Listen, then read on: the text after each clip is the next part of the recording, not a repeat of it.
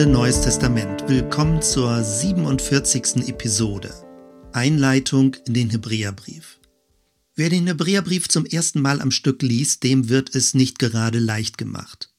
Es gibt zwar einzelne herausleuchtende Stellen, wie die von der ewigen Ruhe in Christus, vom freien Zugang zum Thron der Gnade, dem Anker der Seele bis hinter den Vorhang und dem Ein für allemal, was durch Jesus am Kreuz geschehen ist. Aber jede lehrmäßige Ausführung wird begleitet von ernsten Ermahnungen. Das ist der Grund, warum viele Auslegerinnen den Brief als Mahnrede bezeichnen. Die Intensität der Mahnung kann leicht zu einer inneren Distanzierung führen. Allerdings muss man dabei im Blick behalten, dass das griechische Wort, welches häufig mit ermahnen ins Deutsche übersetzt wird, auch ermutigen bedeuten kann. Es geht also eher um eine ernste Ermutigung oder anders formuliert um eine eindringliche Aufforderung, im Glauben durchzuhalten. Ziel des Hebräerbriefes ist es, ermüdete Gemeinden mit kraftvollen Worten zu neuer Leidenschaft für Christus anzuspornen. Erschwerend kommt hinzu, dass einiges an Hintergrundwissen benötigt wird, um dem Gedankengang folgen zu können. Es gibt viele Rückbezüge ins Alte Testament und den jüdischen Kultus. Wenn ich Altes Testament sage, wird damit ein weiterer Problemkreis angesprochen. Im Neuen Testament betont insbesondere der Hebräerbrief, dass mit Jesus etwas unvergleichlich Neues und Besseres gekommen ist. Damit hat das Alte seine Gültigkeit verloren. Genau diese Argumentation veranlasst Auslegerinnen dazu, den Hebräerbrief teilweise als judenfeindlich einzustufen. Wenn man allerdings den damaligen Kontext beachtet, ging es vermutlich mehr darum, das Besondere an Jesus herauszustellen und weniger darum, Altes abzuwerten. Wenn es einem jedoch gelingt, sich nicht von diesen Anfangseindrücken abschrecken zu lassen, begegnet uns im Hebräerbrief eine hochbedeutsame Schrift. Die Sprache ist anspruchsvoll und rhetorisch ausgefeilt. Der Gedankengang ist komplex und vielschichtig. Und es wird eine Fülle von Material aus der jüdischen Tradition aufgegriffen, kreativ rekombiniert und neu gedeutet. Im Hebräerbrief wird eine jahrhundertealte jüdische Auslegungstradition mit neueren hellenistischen Strömungen in Verbindung gebracht. Das ist der Grund, weshalb dieser Brief häufig im Kontext von jüdisch-alexandrinischen Lehrbildung verortet wird. Alexandria, die bedeutende Metropole im nördlichen Ägypten, war für ihre umfangreiche Bibliothek bekannt. Mit ihr verbindet sich der Name Philon von Alexandria. Es war ein jüdischer Gelehrter zur Zeit von Jesus, der danach strebte, das alte rabbinische Wissen mit der griechischen Philosophie in Einklang zu bringen. Wer heutzutage eine Lutherbibel zur Hand nimmt, findet den Hebräerbrief zusammen mit dem Jakobusbrief fast am Ende des Neuen Testaments. Dadurch bekommt man den Eindruck, als wäre er eine weniger bedeutsame Schrift. Diese Abwertung ist jedoch speziell Martin Luther zu verdanken. Nahezu alle übrigen Bibeln ordnen den Hebräerbrief entsprechend der griechischen Auflistung direkt hinter den Philemonbrief ein. Das hängt damit zusammen, dass man ihn in frühchristlicher Zeit Paulus zuordnete und er deswegen direkt hinter den offiziellen Paulusbriefen eingereiht wurde. Spannend ist, dass in einem der ältesten Papyrusfragmente, dem P46, die zentralen Kapitel des Hebräerbriefes unmittelbar hinter dem Römerbrief aufgeführt werden. Das ist ein Indiz dafür, dass der inhaltliche Gedankengang damals als sehr bedeutsam eingestuft wurde. In Kurzform lässt sich sagen, im Römerbrief führt Paulus aus, dass das Gesetz als Heilsweg durch Christus zu einem Ende oder zur Vollendung gekommen ist. Analog dazu führt der Hebräerbrief aus, dass durch Christus der jüdische Opferkult zum Abschluss gekommen ist. Wer ist der Autor des Hebräerbriefes? Nun, das ist bis heute ein Rätsel. In frühchristlicher Zeit hat man Paulus als Autor vermutet. Das hängt damit zusammen, dass am Ende des Briefes auf Timotheus verwiesen wird.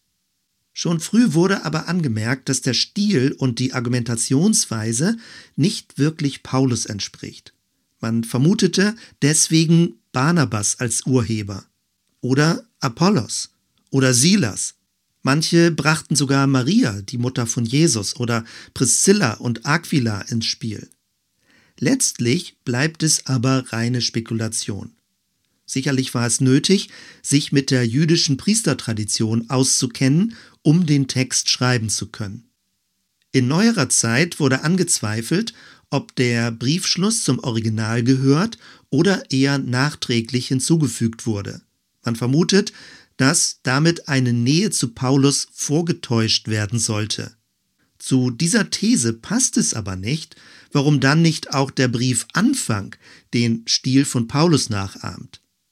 Sollte der Briefschluss wirklich nicht zum Original gehören, könnte er später als kleines Begleitschreiben für den Versand angefügt worden sein. Ansonsten ist der Hebräerbrief von enormer Integrität und gedanklicher Stringenz. Auffällig ist in jedem Fall, dass der Brief offenbar bewusst anonym verfasst wurde. Der Schreiber oder die Schreiberin scheint es nicht nötig gefunden zu haben, sich auf eine apostolische Autorität berufen zu müssen. Der Inhalt, also das Wort Gottes und seine Wirkung, spricht für sich. Er muss nicht extra apostolisch legitimiert werden. Was wissen wir sonst noch über den Brief? Genauso wie bei der Autorenschaft tappen die AuslegerInnen auch bei Zeit und Ort der Abfassung im Dunkeln. Weil die Zerstörung des Tempels nirgends erwähnt wird, vermuten einige, dass er vor 70 nach Christus verfasst wurde. Andere merken an, dass nicht auf den Tempel, sondern auf die Stiftshütte Bezug genommen wird. Der konkrete Tempel spielt keine Rolle für die Argumentation. Vielmehr verweist die ausgeführte Hohepriestertheologie eher auf eine Nähe zum ersten Clemensbrief, welcher vermutlich gegen Ende des ersten Jahrhunderts verfasst wurde. Auch die Umstände der christlichen Gemeinschaften deuten eher auf den Übergang von der zweiten zur dritten Generation hin. Deswegen wird der Hebräerbrief meistens zwischen 80 und 90 nach Christus verortet. Möglicherweise wurde er aus Rom geschrieben oder zumindest aus Italien. Aber auch das ist reine Vermutung. Aus der später hinzugefügten Überschrift an die Hebräer und dem allgemein gehaltenen Anfang wird deutlich, dass der Brief nicht an eine bestimmte Gemeinde adressiert ist. Stattdessen ist er ein mahnend ermutigendes Lehrschreiben an alle Gemeinden, die Gefahr laufen, auf dem Glaubensweg müde zu werden. Am besten versteht man den Hebräerbrief, wenn man versucht, sich in die damalige Zeit hineinzuversetzen. Nachdem Jesus um das Jahr 30 gestorben war, breitete sich der neue christliche Glaube zunächst im Judentum aus und weitete sich später auf die römisch-hellenistische Welt aus. Es kam zu vielen Gemeindegründungen. Weil der Apostel Paulus als Heidenmissionar nicht überall gleichzeitig sein konnte, bildete er Schüler aus und fing an, aus der Entfernung Briefe an die Gemeinden zu schreiben. Die ältesten Briefe sind um 50 nach Christus, also circa 20 Jahre nach Jesu Tod überliefert worden. In den weiteren Jahren starb die Augenzeugengeneration aus und die Erwartung des unmittelbaren Weltendes und der Wiederkunft Christi verblasste. Unterschiedliche Lehrtraditionen entstanden, so wie sie sich in den Briefen des Neuen Testamentes widerspiegeln. Und mit der Ausbreitung des christlichen Glaubens erhöhte sich auch der Außendruck durch das römische Imperium. Weil sich die frühen Christen und Christinnen weigerten, den Kaiser als Gott anzubeten, wurden sie verstärkt als Bedrohung für den Staat angesehen. All das führte dazu, dass sich die ursprüngliche Leidenschaft für Jesus, den Messias, abschwächte und Gläubige den Weg des Glaubens verließen. In diese Situation hinein spricht der Hebräerbrief. Kompakt zusammengefasst antwortet er auf vier komplexe Herausforderungen und Problemfelder. Erstens die Gefahr, dass sich die Christusgläubigen in ihrer Enttäuschung zurück zum jüdischen Glauben wenden. Zweitens die Unsicherheit, worin denn nun das Neue des Christlichen besteht und warum es gut und richtig ist, diesen neuen Weg zu gehen. Drittens die Bedrohung durch die römische Imperialmacht, die damit beginnt, das wachsende Christentum einzudämmen. Und viertens die Auseinandersetzung mit anspruchsvoller griechischer Philosophie, vor der der christliche Glaube wie ein seltsam irritierendes Blutritual erscheint. Gehen wir das im Einzelnen durch und schauen uns an, wie der Hebräerbrief darauf reagiert. Erstens die Gefahr, in die jüdische Sichtweise zurückzufallen. Von Petrus wissen wir, dass er nach der Kreuzigung enttäuscht in seinen alten Beruf wechselte. Der auferstandene Christus fand ihn beim Fischen. So ein Verhalten ist leicht nachvollziehbar. Wenn sich das Neue als nicht tragfähig erweist, wendet man sich dem Altbewährten zu. Auch im jüdischen Glauben wird der Messias erwartet, allerdings erst am Ende der Zeit. Und Jesus wird als großer Prophet verehrt, aber eben nicht als Sohn Gottes und vollkommene Inkarnation des Göttlichen. Wer also in die jüdische Glaubenswelt zurückwechselte, lehnte nicht Jesus an sich ab. Aber er glaubte nicht mehr daran, dass Jesus der verheißene Messias war, durch den der angekündigte Anbruch von Gottes Friedensreich bereits geschehen ist. Hier setzt der Hebräerbrief ein. Sofort in den ersten Versen wird darauf hingewiesen, dass Gott zwar durch die Propheten geredet hat, dann aber unüberbietbar durch seinen Sohn. Gottes Reden durch den Sohn ist sein letztes Wort. Und offenbar ist es ein Reden, das es in der Form so noch nicht gegeben hat. In den weiteren Versen wird die alles überragende Bedeutung und Besonderheit des Gottessohnes herausgestellt. Auf der einen Seite ist er hoch erhaben, höher als die Engel. Er ist die höchste Instanz des Kosmos und lebt ewig. Auf der anderen Seite ist er ganz in die menschliche Welt eingegangen und kann all unsere Schwachheit mitempfinden, mit dem Unterschied, dass er in allen Versuchungen sündlos blieb. Damit qualifizierte er sich als neuer Hoherpriester, der alles Vorherige überbietet. Die Aufgabe eines Priesters besteht darin, eine Verbindung zwischen dem Göttlichen und Menschlichen herzustellen. Dieser erste Teil des Briefes reicht je nach Einteilung bis zum vierten oder fünften Kapitel. Die lehrmäßigen Darstellungen des Wesens von Jesus werden ergänzt durch Aufforderungen, sich nicht so widerspenstig wie das Volk Israel bei der Wüstenwanderung zu verhalten. Im Gegenteil, in Christus wird die verheißene Gottesruhe Wirklichkeit. Gegenüber dem jüdischen Glauben wird also betont, dass durch Christus in der himmlischen Welt etwas grundlegend Neues geschehen ist. Das Heil wird in der Zeitform des Perfekts beschrieben. Allerdings ist dieses Neue im irdischen Bereich noch nicht sichtbar. Zweitens. Die Unsicherheit, worin dieses Neue besteht, das durch den christlichen Glauben gekommen ist. Direkt nach der Auferstehung und auch noch einige Jahre danach waren die Erinnerungen an Jesus so stark, dass dadurch viel Leidenschaft und Hingabe freigesetzt wurde.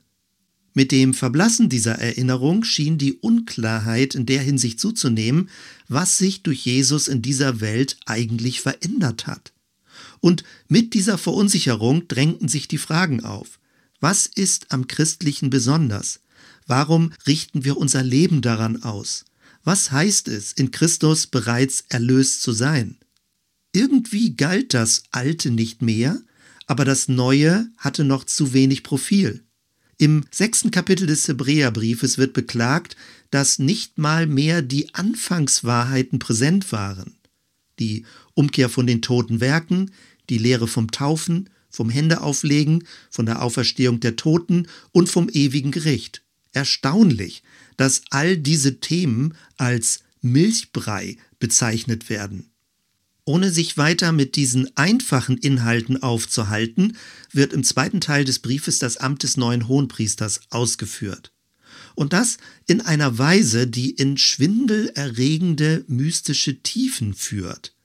Ähnlich wie Paulus bei seiner Relativierung des Gesetzes und der Betonung des Glaubens auf Abraham zurückgreift, nimmt der Hebräerbrief auf Melchisedek Bezug. Melchisedek war der geheimnisvolle Priesterkönig vom alten Jerusalem. Von ihm ist kein Stammbaum überliefert. Er erscheint wie aus dem Nichts. Das ist der Ansatzpunkt, um älteste Verheißungen auf Jesus anzuwenden. Ergänzt wird dies durch die Jeremia-Prophetie von einem neuen Bund, der nicht mehr in Steintafeln gemeißelt, sondern direkt in unsere Herzen geschrieben ist. Fazit: In Jesus erfüllen sich die Verheißungen des Alten Testaments. Alles Vorherige war vorläufig. In Jesus ist das Vollkommene und Ewige gekommen. Alles Vorherige in der sichtbaren Welt verweist auf eine unsichtbare Wirklichkeit. Es verhält sich wie ein Schatten zum eigentlich Wahren. Der Hebräerbrief spricht von einem ewigen Hohenpriester und von einem himmlischen Heiligtum, in dem dieser beständig für uns betet und vor Gott eintritt. Der Tod von Jesus ist kein Menschenopfer für einen zornigen Gott, wie es immer wieder missverstanden wird, sondern ein Selbstopfer des gottmenschlichen Hohenpriesters.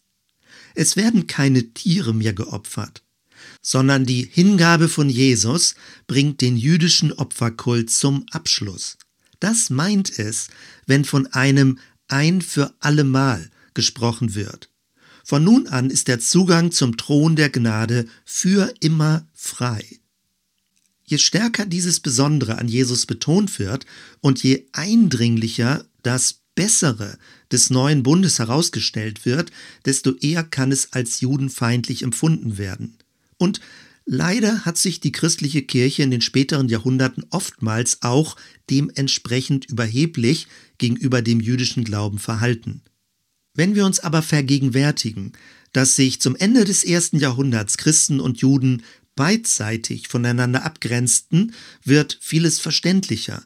Christen und Christinnen wurden aus den Synagogen verdrängt und mussten in der außerjüdischen Welt erst noch ein neues Profil entwickeln, ohne dabei das jüdische Erbe vollends hinter sich zu lassen. Von dort her ist es hochinteressant, wie im Hebräerbrief die jüdische Tradition aufgegriffen wird und in Hinblick auf Jesus, den christlichen Messias, angewendet und gedeutet wurde. Drittens. Die Bedrohung von der römischen Imperialmacht verfolgt zu werden. In der Anfangszeit wurden die christlichen Gemeinschaften in der Öffentlichkeit wie eine jüdische Sekte wahrgenommen.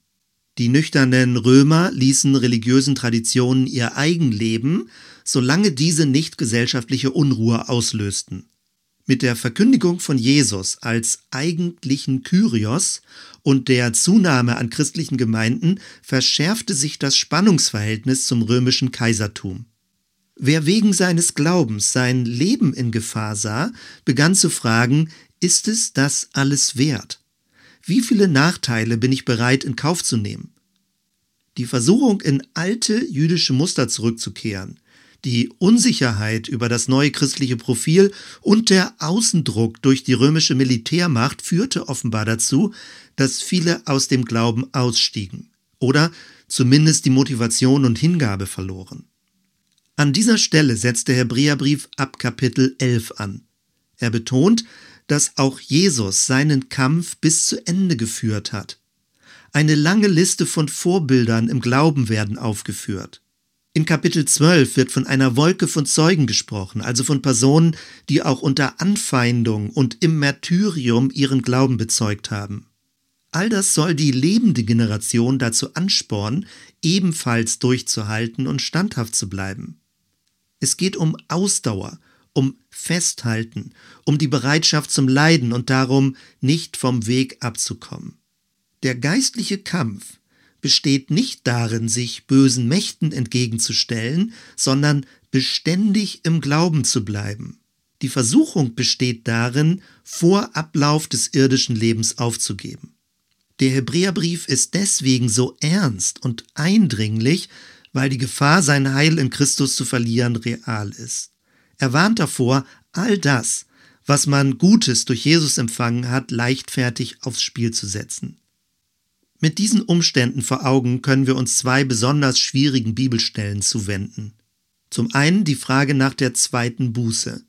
Im sechsten Kapitel wird ausgeführt, dass jemand, der vollumfänglich das Heil in Christus erhalten hat und dann vom Glauben abfällt, nicht erneut umkehren kann. Denn dann würde Christus abermals gekreuzigt und zum Spott gemacht werden. Das widerspricht so ganz dem Verständnis von der immer neuen Gnade Gottes. Mir scheint jedoch, dass in diesen Aussagen nicht die Begrenztheit von Gottes Gnade gelehrt werden soll, sondern davor gewarnt wird, Gottes Gnade als billige Rückversicherung einzukalkulieren und berechenbar zu machen. Die zweite schwierige Bibelstelle finden wir im zwölften Kapitel. Dort steht im Vers 6 der verhängnisvolle Satz, wen der Herr lieb hat, den züchtigt er. Im größeren Kontext wird jedoch klar, dass es nicht um eine gewaltfördernde Erziehungsregel geht. Vielmehr werden die Anfeindungen um des Glaubens willen so gedeutet, dass selbst das Schwierige zum Guten dienen kann. Einige Verse weiter lesen wir, dass das Ziel ein friedfertiges und gerechtes Leben ist. Und die vierte Herausforderung. In der griechischen Denkwelt galt der christliche Glaube als nicht sonderlich intelligent. Natürlich kann man sich auf Paulus im ersten Korintherbrief berufen. Der spricht dort, dass in Christus die Weisheit dieser Welt zunichte gemacht wird.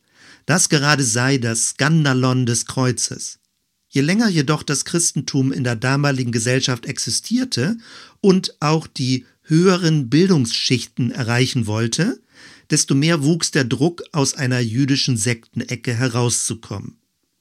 Ein armer Wanderprediger aus einer Randprovinz des römischen Reiches, welcher sich für den Messias hielt und Wunder vollbracht haben soll, letztlich dann aber doch als Verbrecher am Kreuz scheiterte, weckte nicht gerade viel Interesse. Auch die apokalyptische Endzeitvorstellung von einem untergehenden Römerreich schien nicht sonderlich attraktiv. Umso wichtiger war es, das Geschehen von Kreuz, Auferstehung und Erhöhung in die himmlische Welt konzeptionell neu zu formulieren. Und zwar so, dass es eine griechisch gebildete Gesellschaftsschicht verstehen konnte. Der Neutestamentler Jürgen Rohloff nennt den Hebräerbriefschreiber einen meisterhaften Stilisten und scharfsinnig argumentierenden systematischen Denker. Er bescheinigt ihm eine beachtliche Originalität in seinen Ausführungen. Damit ist der Hebräerbrief gewissermaßen Christsein für Fortgeschrittene. Seine hochkomplexe Konstruktion kann ohne Probleme mit philosophischen Gedankengängen mithalten. Für diese Einschätzung bedarf es jedoch Zugang zum griechischen Original. In den deutschen Übersetzungen lassen sich diese Qualitäten nicht ohne weiteres erkennen. Ein letzter Gedanke dazu. Dass wir es beim Hebräerbrief mit einer Verschiebung von der hebräischen in die griechische Denkwelt zu tun haben, lässt sich auch an dem veränderten Raum- und Zeitverständnis erkennen. Das Hebräische ist stärker zeitorientiert und erwartet den Messias in der anbrechenden Zukunft. Das Griechische dagegen ist eher raumorientiert und sieht das Himmlische als Parallelwelt zum Irdischen. Genau das trifft auf den Hebräerbrief zu. Er spricht von einem präsenten Heil in Christus, das räumlich parallel im Unsichtbaren gegenwärtig ist. Das Neue in Christus hat sich also bereits ereignet und ist vorhanden, aber es ist noch verborgen und wird erst später offenbar werden. Dieses zu erfassen und festzuhalten, dazu spornt der Hebräerbrief an. Soweit erstmal. Wir hören uns bei der nächsten Episode. Bis dann.